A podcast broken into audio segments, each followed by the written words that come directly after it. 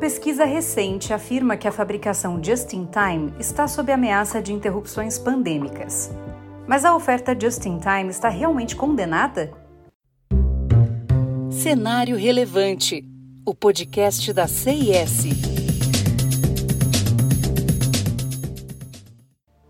Um novo estudo afirma que a interrupção contínua pode ser a sentença de morte para os modelos de cadeia de suprimentos just-in-time.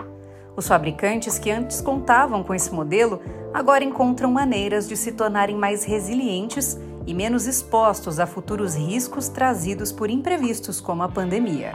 O estudo realizado pela Make UK envolveu 228 empresas britânicas de manufatura. Delas, 35% dizem planejar a mudança para fornecedores nacionais como forma de combater as interrupções da cadeia de suprimentos internacional. Um número semelhante, 31%, dizem que planejam realocar parte ou toda a produção para o Reino Unido.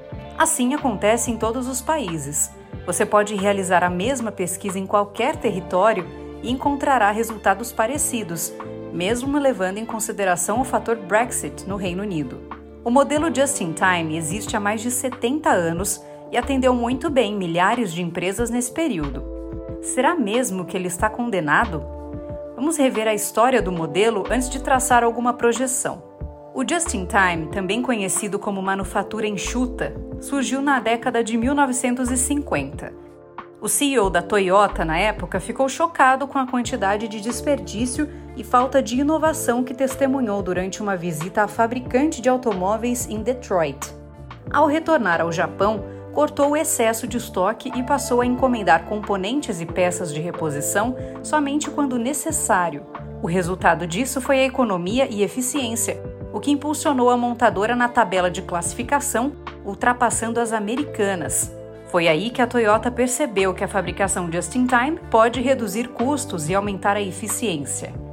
Uma empresa produz um item somente sob encomenda, com o objetivo de manter o estoque baixo, uma alternativa ao modelo de produção padrão baseado em estoque, onde a empresa solicita materiais a granel, produz o máximo possível de uma remessa e volta a fazer esse processo quando o estoque começar a reduzir.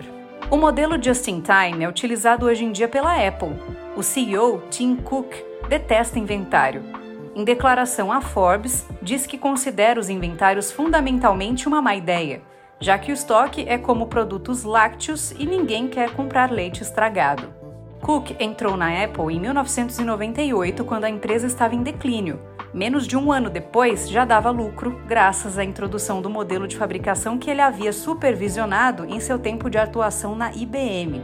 Dessa forma, os fornecedores de cadeia de suprimentos da Apple reduziram de 100 para 24 e o número de depósitos caiu pela metade.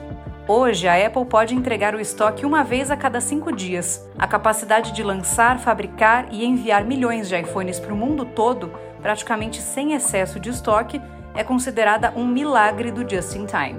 Contudo, o relatório da Make UK sugere que o modelo é suscetível a choques de oferta e demanda, o que aconteceu algumas vezes nos últimos dois anos.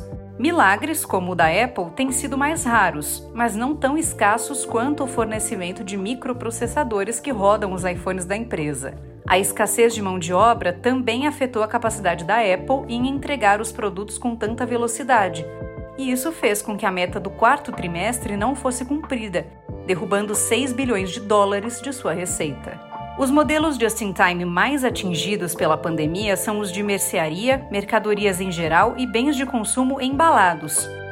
Fornecedores não conseguiram acompanhar o aumento repentino da demanda por matérias-primas e os varejistas não foram reabastecidos com rapidez para acompanhar a volatilidade da demanda. Depender de modelos just-in-time agressivos expôs as empresas a uma degradação de desempenho a mais. Não há grandes dúvidas sobre um estoque baixo aumentar os resultados de uma empresa, mas administrar um negócio dessa maneira exige muita coordenação.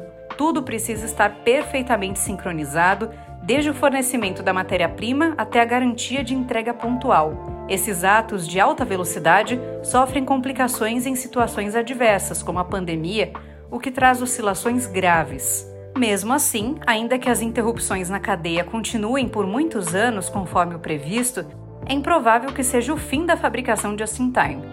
Porém, sua natureza será modificada. A Apple, por exemplo, se programa para começar a desenvolver seus próprios chips em vez de depender de terceiros. A empresa nunca abandonará o modelo que alimentou seu status de marca mais reconhecida do mundo, apenas irá reduzir o risco e aumentar a resiliência. Da mesma forma, outras empresas irão restaurar a produção, fazendo com que os modelos just-in-time sejam menos propensos a um golpe causado pelas adversidades da oferta. Há também o fator da digitalização, que, se implementada de forma adequada, torna as cadeias de suprimentos muito mais ágeis e capazes de suportar interrupções sérias e prolongadas.